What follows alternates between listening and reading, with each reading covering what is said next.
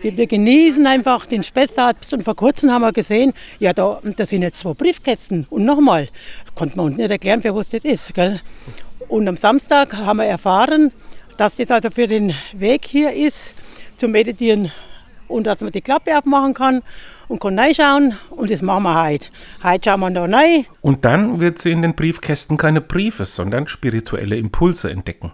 Annie Straub ist aus Fronhofen, auch wenn ihr Dialekt sehr nach Oberbayern klingt, doch sie lebt schon lange hier im Spessart, geht hier gerne spazieren und Waldbaden und hat jetzt bewegt unterwegs entdeckt, einen spirituellen Weg, den man zwischen Seilauf und Laufach gehen kann. Ein Team des dortigen pastoralen Raums hat ihn sich ausgedacht. Maria Zirow aus dem Team erklärt, was es damit auf sich hat. Ja, der Weg ist circa sechs Kilometer lang, wenn man ihn ganz geht. Es ist ein Rundweg und auf diesem Rundweg befinden sich dann die sieben Briefkästen, diese sieben Stationen. Oben ist immer eine für die Erwachsenen, unten eine für die Kinder, was nicht bedeutet, dass auch Erwachsene in den unteren schauen dürften. Und äh, die Impulse sind auch unabhängig voneinander, sodass man nicht alle sieben Stationen äh, ablaufen muss, um ein Bild von diesem Thema zu bekommen, sondern es geht auch einzeln. Gut zwei Jahre hat das Team an der Umsetzung des Projektes gearbeitet. Gemeindereferentin Angelika Kunkel war dabei der Motor, der die insgesamt fünf Mitstreiterinnen an einen Tisch geholt hat.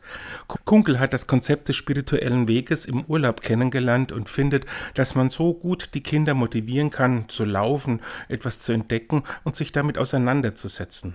Der andere Aspekt ist der, dass man einfach merkt, wenn man in der Kirche arbeitet, dass die Gottesdienste in ihrer klassischen Form zumindest viele Menschen nicht mehr ansprechen, viele aber doch nach Spiritualität suchen in ganz unterschiedlichen Formen.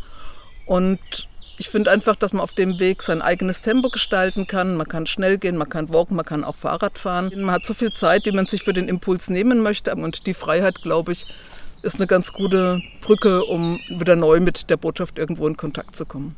Die Botschaft, das sind lyrische oder meditative Impulse auf christlichem Hintergrund. Und sie sollen eben sowohl Erwachsene als auch Kinder ansprechen. Deswegen gibt es an jeder Station immer zwei Briefkästen. Einen, der höher hängt für die Erwachsenen und einen, der auf Augenhöhe der Kinder hängt.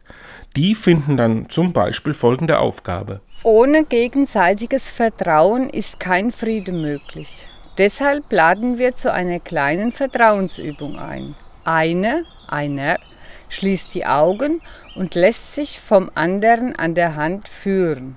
Also auch zum Mitmachen ist etwas dabei.